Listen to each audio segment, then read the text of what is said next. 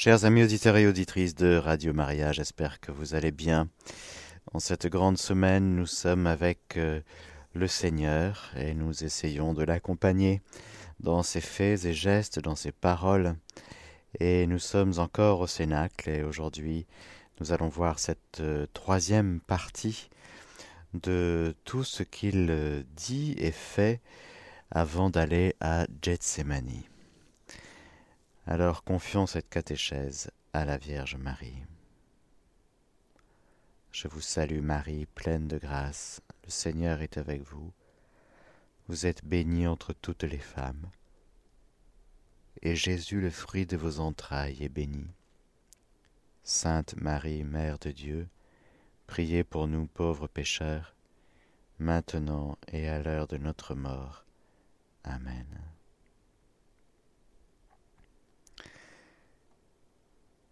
Maintenant je m'en vais vers celui qui m'a envoyé.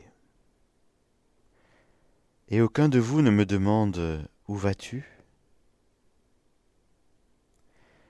Mais parce que je vous ai dit cela, la tristesse remplit vos cœurs.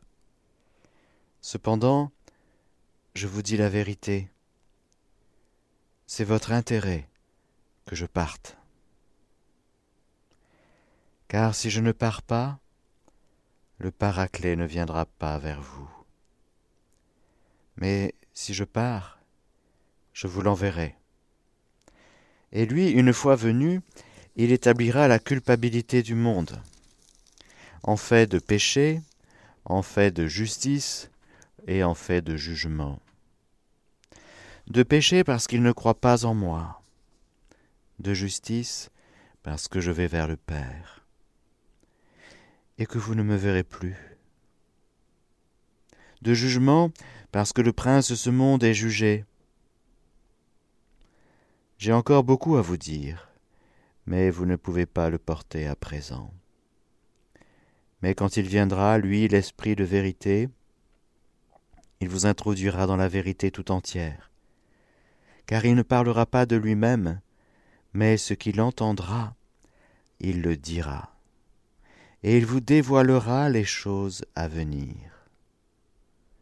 Lui me glorifiera, car c'est de mon bien qu'il recevra, et il vous le dévoilera. Tout ce qu'a le Père est à moi. Voilà pourquoi j'ai dit que c'est de mon bien qu'il reçoit, et qu'il vous le dévoilera. Encore un peu, et vous ne me verrez plus, et puis un peu encore, et vous me verrez. Quelques-uns de ses disciples se dirent entre eux, Qu'est-ce qu'il nous dit là? Encore un peu, et vous ne me verrez plus, et puis un peu encore, et vous me verrez, et je vais vers le Père. Il disait, Qu'est-ce que un peu? Nous ne savons pas ce qu'il veut dire. Jésus comprit qu'ils voulaient le questionner, et il leur dit Vous vous interrogez entre vous sur ce que j'ai dit, encore un peu et vous ne me verrez plus, et puis un peu encore et vous me verrez. En vérité, en vérité, je vous le dis, vous pleurerez, et vous vous lamenterez, et le monde se réjouira. Vous serez triste, mais votre tristesse se changera en joie. La femme sur le point d'accoucher s'attriste parce que son heure est venue, mais lorsqu'elle a donné le jour à l'enfant, elle ne se souvient plus des douleurs, dans la joie qu'un homme soit venu au monde. Vous aussi, maintenant, vous voilà triste. Mais je vous verrai de nouveau, et votre cœur sera dans la joie, et votre joie, nul ne vous l'enlèvera. Ce jour-là, vous ne me poserez aucune question. En vérité, en vérité, je vous le dis, ce que vous demanderez au Père, il vous le donnera en mon nom. Jusqu'à présent, vous n'avez rien demandé en mon nom.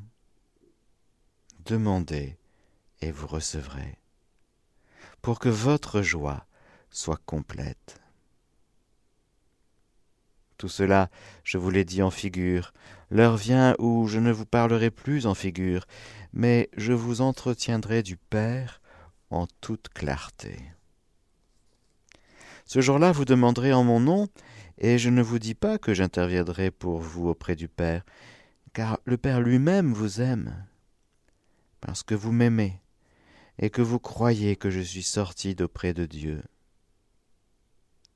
Je suis sorti d'auprès du Père et venu dans le monde.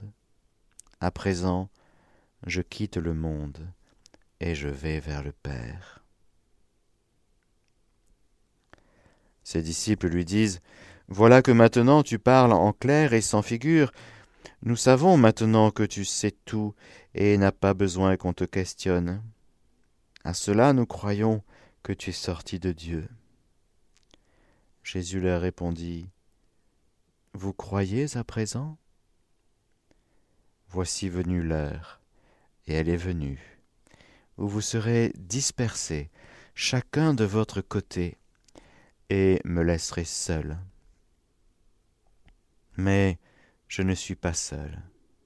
Le Père est avec moi. Je vous ai dit ces choses pour que vous ayez la paix en moi. Dans le monde, vous aurez à souffrir, mais gardez courage, j'ai vaincu le monde. Voilà, frères et sœurs, ce que Jésus, avant de, prier, de s'adresser au Père, dans cette prière magnifique que nous allons entendre, il s'adresse encore et une dernière fois aux disciples. Dans ce climat de révélation des secrets, ce climat intense et intime. Jésus parle du don du Saint-Esprit, le Saint-Esprit qui est absolument indispensable pour être répandu dans leur cœur, mais il faut pour cela que Jésus parte. C'est votre intérêt que je parte, car si je ne pars pas, le Paraclet ne viendra pas vers vous, mais si je pars, je vous l'enverrai. C'est une nouvelle étape. Plutôt que quelque chose de triste, c'est une nouvelle étape dans laquelle Jésus invite ses disciples à vivre, à entrer.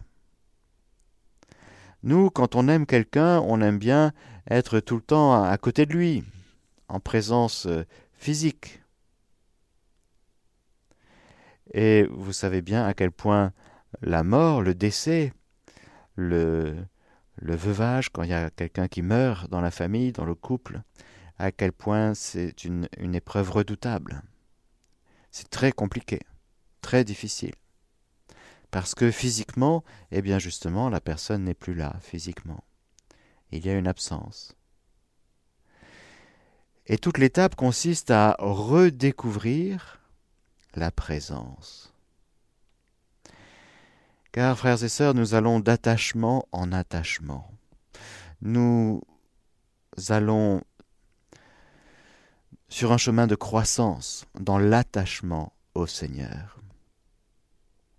Et les disciples sont invités à vivre cette étape de détachement pour entrer dans un plus grand attachement. Ce n'est pas pour qu'ils se retrouvent tout seuls et tristes avec un Jésus loin d'eux, pas du tout. C'est plutôt l'inverse. C'est que lorsque Jésus va vivre sa Pâque, encore une fois, rappelez-vous, c'est avec nous. Nous sommes dans la passion, dans le cœur du Christ, qui entre dans sa passion, qui vit sa passion et sa Pâque pour nous emmener chez le Père, là où nous devions être pour toujours, ce lieu que nous ne devions jamais quitter. Or, nous avons quitté la maison du Père. C'est pourquoi Jésus fait la teshuva, le retour. Il passe devant avec nous, pour nous. Alors les apôtres sont encore un peu charnels. Ils vont être tristes de ce qui se passe, de ce départ de Jésus, de, de tout le la passion, de toute la passion, la mort. ils vont être tristes. Même après la résurrection, ils vont être perturbés et tristes. Les disciples d'Emmaüs auront un visage morne, assombri. Il n'y aura pas beaucoup de lumière, de joie, de paix, d'amour. C'est pas très glorieux quand même. C'est pas très léger, c'est pas très aérien. Non, ils sont plombés. Voilà, l'état des disciples, ils sont plombés. Et nous voyons, frères et sœurs, le décalage immense entre la manière de vivre des disciples dans leur lien avec Jésus. Ils sont plombés. Et Jésus. Jésus qui est une, pédagogie et merveilleuse parce que, si vous voulez, la nature humaine, pour lui, ce n'est pas un scoop. Hein. Il n'est pas en train de découvrir les tenants et les aboutissements, les aléas, les hauts, les bas de notre nature humaine si faible et si fragile. Il, sait tout ça. Et il aborde ses disciples avec une attention bouleversante. Et avec une vérité qui fait du bien. Et il dit les choses. J'ai encore beaucoup à vous dire, mais vous ne pouvez pas le porter à présent. Pourquoi? Parce qu'ils sont encore charnels, ils vivent encore une fois leur lien à Jésus à partir d'eux-mêmes. Pour eux-mêmes un peu. Ils aiment bien Jésus, c'est déjà là, il y a déjà de l'amour, c'est sûr. Mais c'est encore impur. Il va falloir que Jésus vive sa passion, meure, les sauve. Ils ont besoin d'être sauvés, ils ont besoin de rentrer dans l'accomplissement de la Pâque du Christ, ils ont besoin d'être investis du Saint-Esprit. Alors là, ils ne seront plus charnels, ils seront des êtres spirituels. Ils vont comprendre du dedans, ils vont vivre du dedans, ils vont tout vivre à partir de cette nouvelle présence de Jésus. Car encore une fois, Jésus ne s'en va pas loin de nous, pas du tout. Il nous précède, il nous tient il est la tête du corps dont nous sommes les membres. Tout ce que Jésus vit, c'est avec sa grâce capitale, c'est-à-dire une grâce de tête. Nous sommes les membres et nous bénéficions. Nous sommes héritiers de Dieu, cohéritiers avec le Christ. Et donc tout ce que Jésus vit, c'est pour nous. Mais il passe devant, il est le bon berger. Alors les brebis, elles suivent ou ne suivent pas? Mais en tout cas là, elles sont en train d'entendre et d'écouter. Les disciples ne comprennent pas tout. Mais c'est fou que nous ayons quand même, euh, après coup, quand Jean va écrire son évangile, dans l'Esprit Saint, eh bien, il va nous dire ces choses. Dans la lumière de l'accomplissement, dans la lumière de. Oui, du Saint-Esprit, de la Pentecôte et de cette vie ecclésiale qui a commencé quand Jean écrit son évangile et qu'il nous relate ce moment, eh bien on se rend compte à quel point c'est puissant. À quel point les promesses de Jésus se réalisent et à quel point Jean, eh bien s'il a pu traverser un moment de tristesse comme les autres, un moment de découragement, un moment de, où il était un peu plombé, où il était dépassé par ce qui se passait, son Jésus qu'il aime, il vient d'apprendre que ça y est, c'est Judas qui l'a trahi, et puis Pierre va renier juste après, et puis lui-même, Jean, il a beau être le disciple que Jésus aimait, c'est-à-dire, il aimait Jésus, mais il est faillible, hein. même s'il est au pied de la croix. C'est pas encore euh, Saint Jean, vous voyez. Mais c'est déjà bien, c'est déjà bien. Il est sur le bon chemin, le petit Jean. Il y a déjà quelque chose de, merveilleux. Mais il faut que même Jean passe par le creuset de l'impuissance, de l'incapacité, de la reconnaissance que sans son Jésus qu'il aime, eh bien, il n'est pas sauvé. Il faut qu'il passe par le creuset de sa grande misère pour découvrir l'étendue de la miséricorde. Alors oui, il est comme les autres, le petit Jean, eh bien, il a des tristesses aussi.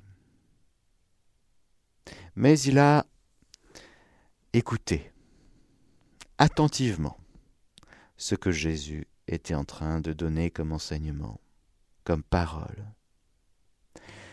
Et dans la lumière de l'accomplissement, il reconnaît que, en effet, cette joie qu'il a, lui, Jean, eh bien, elle ne lui est pas enlevée.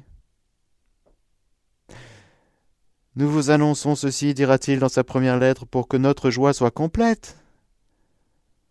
Il va bien, Saint Jean, il est heureux, il n'est plus triste. Pourquoi? Parce que il a découvert le secret de la joie.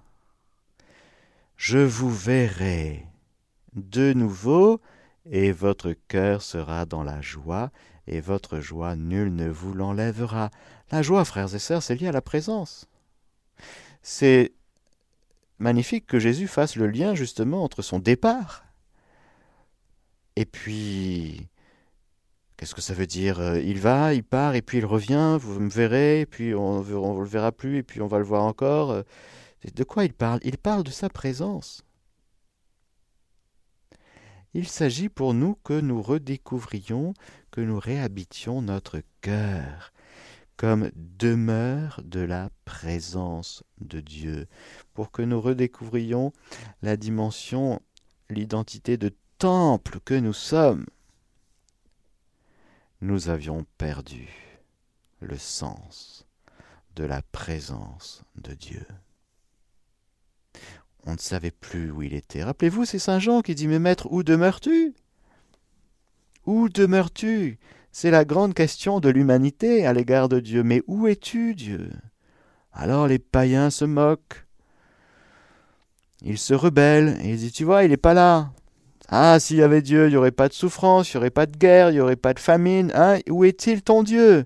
Il provoque les païens, il provoque les croyants avec leurs questions. Le croyant, normalement, si c'est un vrai croyant, il sait où est son Dieu, où est Dieu, parce qu'il l'a trouvé, il s'est laissé trouver par lui. Où es-tu? Il est là, en moi. La joie de la présence de Jésus dans notre cœur. Parce que Jésus est allé conquérir notre cœur. La passion, la mort, la résurrection de Jésus, c'est pour euh, conquérir à nouveau notre cœur, pour revenir à nouveau là où il n'aurait jamais dû partir il y avait les chérubins qui gardaient, et puis voilà, à nouveau, notre cœur devient le lieu où Dieu peut habiter. Il peut à nouveau faire sa demeure parmi les hommes. Alors il est, lui. Il a planté sa tente parmi nous, le Verbe s'est fait chair et il a demeuré parmi nous. Mais ce Dieu trois fois saint, eh bien il veut faire sa demeure en chacun de nous. Alors ça passe par un départ. Ça passe par la Pâque. Il faut partir. Il faut quitter l'Égypte. D'Égypte, j'ai appelé mon fils. Il faut que Jésus fasse ce passage, parce que sinon, on n'aurait jamais fait le passage. On serait resté avec nos détresses tout seuls, à se lamenter tous les jours de notre vie. Au mieux, on se serait organisé, et puis on se dit, bah, c'est ça la vie. Une vie sans Dieu, bon, ben c'est ça, et puis ben voilà. On connaît tous les travers de l'homme désespéré, qui du coup se récupère dans les petits plaisirs. Hmm. Jusqu'au jour où il découvre qu'il n'est pas fait pour une vie médiocre, une petite vie avec ses petits plaisirs égoïstes.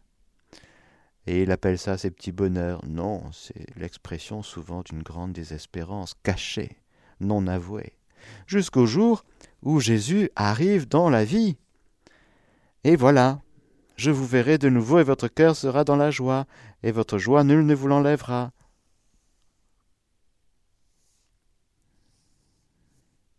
Merci Jésus de nous redire aujourd'hui que dans ta passion, ta mort, ta résurrection, tu es venu conquérir notre cœur. Et tu as réussi. Tu as réussi la conquête. Ça a marché. Tu as vaincu le monde. Tu as détruit les œuvres du diable dans ma vie, et aujourd'hui nous proclamons, oui, que nous sommes ta demeure,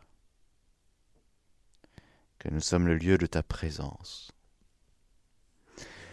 C'est si fort que nous te reconnaissons aussi dans l'Eucharistie. Rappelez-vous, frères et sœurs, nous sommes au Cénacle. Jésus vient d'instituer l'Eucharistie. Et c'est dans le prolongement de l'institution de l'Eucharistie que Jésus dit ces choses. Il parle de sa présence réelle. Vous me verrez. Vous me verrez en vous. Vous me verrez dans l'Eucharistie. Votre cœur sera toujours dans la joie, une joie que nul ne peut vous enlever. Pourquoi? Parce que c'est la joie de Jésus elle-même. Frères et sœurs, Jésus n'a jamais quitté la joie. Jamais.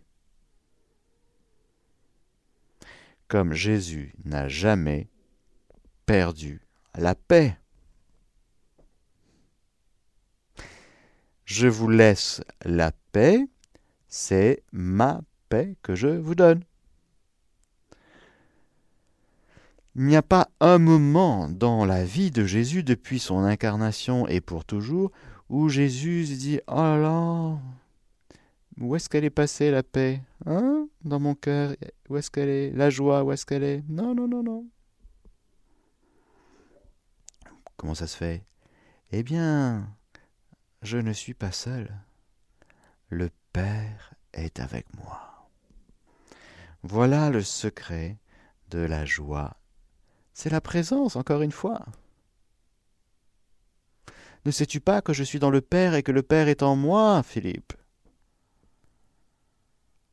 La joie de la présence, dans l'amour. La joie de faire un. Alors je vous ai dit ces choses pour que vous ayez la paix en moi. Dans le monde vous aurez à souffrir, mais gardez courage j'ai vaincu le monde. Tant que nous ne sommes pas en Jésus, on est défait. Nous ne sommes pas vainqueurs.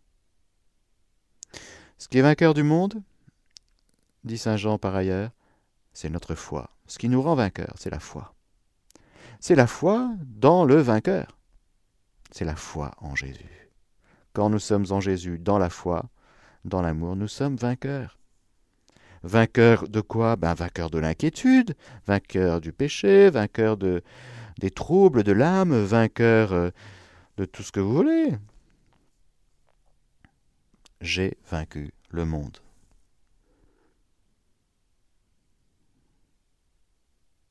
Quelle belle lumière pour la passion. J'ai vaincu le monde. Ainsi parla Jésus, élevant les yeux au ciel, il dit, Père, l'heure est venue, glorifie ton Fils, afin que ton Fils te glorifie, et que, selon le pouvoir que tu, que tu lui as donné sur toute chair, il donne la vie éternelle à tous ceux que tu lui as donnés. Or, la vie éternelle, c'est qu'ils te connaissent, toi le seul véritable Dieu, et celui que tu as envoyé, Jésus-Christ. Je t'ai glorifié sur la terre en menant à bonne fin l'œuvre que tu m'as donné de faire. Et maintenant, Père, glorifie-moi auprès de toi, de la gloire que j'avais auprès de toi avant que fût le monde. J'ai manifesté ton nom aux hommes que tu as tirés du monde pour me les donner. Ils étaient à toi, et tu me les as donnés, et ils ont gardé ta parole. Maintenant ils ont reconnu que tout ce que tu m'as donné vient de toi. Car les paroles que tu m'as données, je les leur ai données, et ils les ont accueillies, et ils ont vraiment reconnu que je suis sorti d'auprès de toi, et ils ont cru que tu m'as envoyés. C'est pour eux que je prie. Je ne prie pas pour le monde, mais pour ceux que tu m'as donnés, car ils sont à toi. Et tout ce qui est à moi est à toi, et tout ce qui est à toi est à moi. Et je suis glorifié en eux. Je ne suis plus dans le monde, eux sont dans le monde. Et moi, je viens vers toi. Père Saint, garde-les dans ton nom que tu m'as donné, pour qu'ils soient un comme nous. Quand j'étais avec eux, je les gardais dans ton nom que tu m'as donné. J'ai veillé, et aucun d'eux ne s'est perdu, sauf le fils de perdition, afin que l'écriture fût accomplie. Mais maintenant je viens vers toi, et je parle ainsi dans le monde, afin qu'ils aient en eux-mêmes ma joie complète. Je leur ai donné ta parole, et le monde les a haïs, parce qu'ils ne sont pas du monde, comme moi je ne suis pas du monde. Je ne te prie pas de les enlever du monde, mais de les garder du mauvais. Ils ne sont pas du monde, comme moi je ne suis pas du monde. Sanctifie-les dans la vérité. Ta parole est vérité. Comme tu m'as envoyé dans le monde, moi aussi je les ai envoyés dans le monde. Pour eux je me sanctifie moi-même, afin qu'ils soient eux aussi sanctifiés dans la vérité. Je ne prie pas pour eux seulement, mais aussi pour ceux qui, grâce à leur parole, croiront en moi, afin que tous soient un. Comme toi, Père, tu es en moi et moi en toi, qu'eux aussi soient en nous, afin que le monde croie que tu m'as envoyé. Je leur ai donné la gloire que tu m'as donnée, pour qu'ils soient un comme nous sommes un, moi en eux et toi en moi, afin qu'ils soient parfaits dans l'unité, et que le monde reconnaisse que tu m'as envoyé, et que tu les as aimés comme tu m'as aimé. Père, ce que tu m'as donné, je veux que là où je suis, eux aussi soient avec moi, afin qu'ils contemplent ma gloire que tu m'as donnée, parce que tu m'as donné avant la fondation du monde, parce que tu m'as aimé, pardon, avant la fondation du monde. Père juste, le monde ne t'a pas connu, mais moi je t'ai connu, et ceux-ci ont reconnu que tu m'as envoyé. Je leur ai fait connaître ton nom, et je le leur ferai connaître, pour que l'amour dont tu m'as aimé soit en eux, et moi en eux.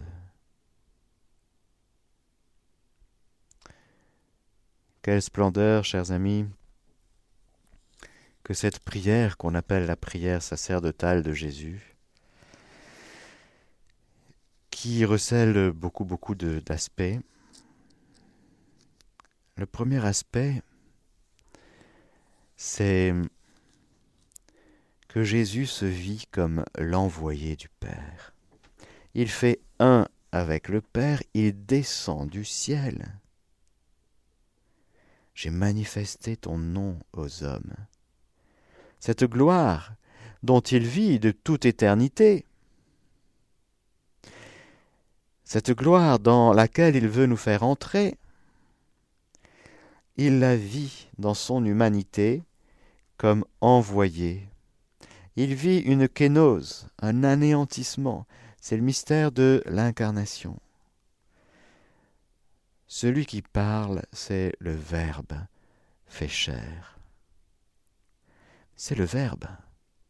C'est la deuxième personne de la Sainte Trinité qui s'adresse dans son humanité avec des mots humains, une langue araméenne. Il vit cette prière, c'est la prière du Fils. il vit cette prière comme euh, à la fois comme descendant du ciel pour nous, mais comme remontant de la terre vers le ciel. Pour eux, je me sanctifie moi-même, je me consacre moi-même.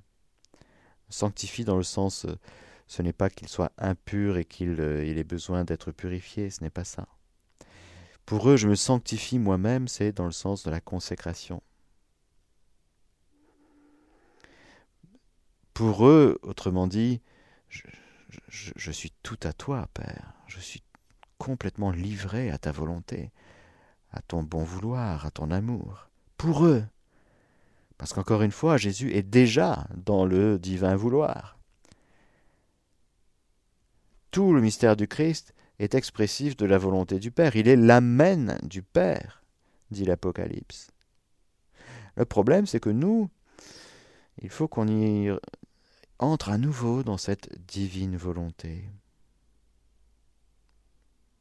Alors, pour nous, Jésus se sanctifie, se livre comme le grand prêtre, à l'image un peu du grand prêtre, sauf qu'il est le grand prêtre, le véritable sacerdoce, le véritable sacrifice, la véritable offrande, le véritable autel, la véritable victime, c'est lui victime offerte pour nos péchés, pour nous réconcilier, pour nous ramener dans la maison du Père. Et eh bien, encore une fois, là, de fait, c'est une prière éminemment sacerdotale. Toutes les prières de Jésus sont sacerdotales, étant donné que il exerce son sacerdoce dès l'incarnation. Chaque geste, chaque acte, chaque parole, chaque prière de Jésus, c'est un geste, un acte, une prière du grand prêtre par excellence, celui qu'il nous fallait, pour reprendre des mots de la lettre aux.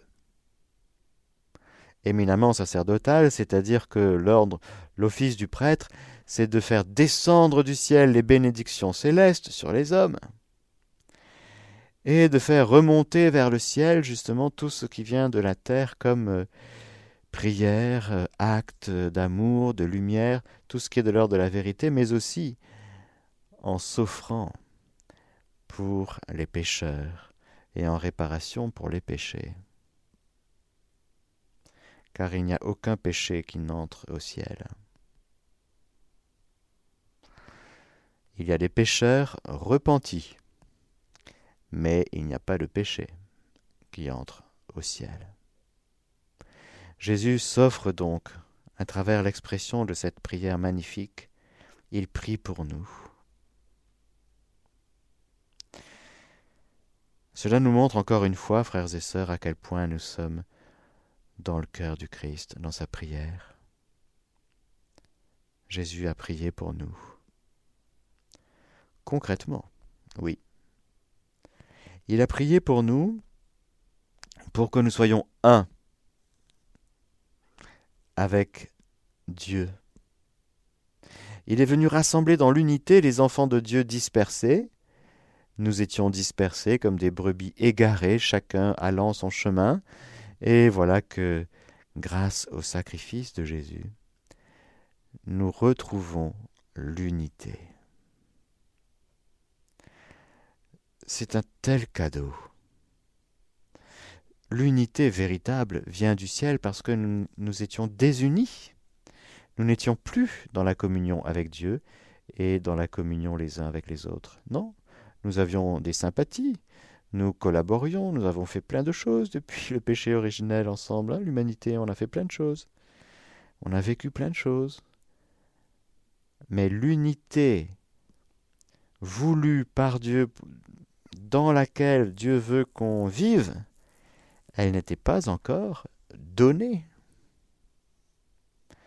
Le moment n'était pas encore arrivé.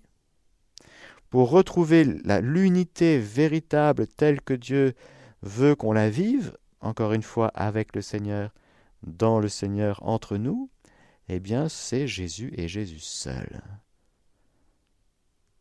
qui nous donne l'unité véritable, la plus profonde, Parce qu'il y a différents types d'unités, dans l'unité familiale, l'unité par les collaborations, on est, on est unis par la sympathie, on est unis aussi comme supporters supporter d'une équipe, si vous voulez. Là, ça fait des types d'unités particulières. Mais on est très très loin de cette unité pour laquelle Jésus prie, voyez. Jésus est en train de nous offrir le retour dans la maison du Père, dans cette vie de communion, dans cette vie d'unité profonde. Encore une fois, cette unité que Jésus nous donne, c'est l'unité du Père et du Fils dans l'Esprit Saint, c'est l'unité dans laquelle Dieu veut que nous vivions. Donc, quand Dieu veut, il le fait. Et c'est ce qui est en train de se passer. Car toute la prière de Jésus est exaucée par le Père. Jésus ne demande que des choses dans la volonté de Dieu. Et donc, toujours, Jésus est exaucé. Et quand Jésus prie pour notre unité, c'est exaucé. C'est exaucé, c'est-à-dire que concrètement, il y a des gens qui vont se mettre à vivre sur cette terre dans cette unité. Cette unité qui va être euh, éminemment évangélisatrice. C'est une puissance de fécondité pour attirer justement toutes les brebis qui sont encore dispersées et qui cherchent encore. Nous sommes dans une quête lorsque nous sommes dispersés par le péché et par plein de choses. Nous cherchons l'unité. Nous cherchons qu'est-ce qui peut me rendre uni et unifié aussi. Quelle est la source unique de ce qui pourrait faire, euh, oui, une unification dans ma journée, dans la multiplicité pardon, de tout ce que je vis au cours de mes journées. Qu'est-ce qui peut m'unifier? Qu'est-ce qui peut m'ordonner? Et du coup, me faire retrouver la paix. Eh bien, c'est cette unité, afin qu'il soit parfait dans l'unité, et que le monde reconnaisse que tu m'as envoyé et que tu les as aimés comme tu m'as aimé. Nous voyons donc là que les chrétiens qui sont d'accord et qui vont à fond dans cette vie d'unité, eh bien, il y a une puissance d'attraction. Parce que tout le monde, frères et sœurs, cherche et peu trouve le chemin. Comment trouver le chemin? Eh bien Jésus est le chemin, mais il a voulu passer par ses disciples, pour que, en voyant l'amour qui circule entre les disciples, eh bien, c'est à l'amour que vous aurez les uns pour les autres que tous vous reconnaîtront pour mes disciples. Jésus aime les médiations. Et donc, nous serons les lieux de médiation entre ceux et celles qui cherchent le Seigneur, ceux et celles qui cherchent l'amour véritable, pas copinage, l'amour véritable. Ceux et, celles qui cherchent la paix véritable, la paix profonde. Ceux et celles qui cherchent un sens à leur vie. Tout le monde cherche, plus ou moins obscurément, plus ou moins avec ferveur, plus ou moins avec tiédeur, mais tout le monde cherche. Comment trouver? Eh bien, ceux et celles qui entrent en profondeur dans cette unité, ceux-là deviennent puissants dans l'évangélisation. Ceux et celles qui demeurent en Dieu, eh bien, ils attirent, j'allais dire automatiquement, parce qu'en fait, c'est Dieu qui attire à travers nous. Alors voilà, frères et sœurs, ce que Jésus est en train de, de dire à son Père et à notre Père, il a prié pour que nous retrouvions l'unité profonde, la paix profonde, que nous retrouvions, oui, cet amour que nous avions quitté, cet amour du Père, qui nous aime comme il aime son Fils unique. Alors pour rendre cette prière de Jésus éminemment féconde dans notre vie, je terminerai par là, frères et sœurs. Accueillons l'amour que le Père nous porte. Croyons que tout l'amour du Père se déverse dans le Fils et se déverse dans la puissance du Saint-Esprit dans notre cœur. Que nous sommes aimés et que ça y est, nous avons retrouvé la maison. Pas parce que notre GPS était fort, parce que Jésus est le chemin et qu'il est venu nous chercher. Là où nous étions perdus, qu'il nous a retrouvés, qu'on s'est laissé retrouver, c'est vrai, et qu'on revient dans la maison du Père avec joie. Nous allons voir dans la prochaine catéchèse, eh bien, le jardin des oliviers, ce que Jésus va vivre précisément pour que nous puissions retrouver ce que nous avions perdu, la volonté de Dieu. Merci Seigneur de nous avoir retrouvés, de nous avoir redonné cette unité si importante, si vivifiante, que nous avions perdue mais que nous retrouvons en toi. Amen. Que le Seigneur Tout-Puissant vous bénisse, le Père, le Fils et le Saint-Esprit. Amen. Chers auditeurs de Radio Maria, c'était la catéchèse du Père Mathieu que vous pouvez réécouter en podcast sur notre site internet www.radiomaria.fr.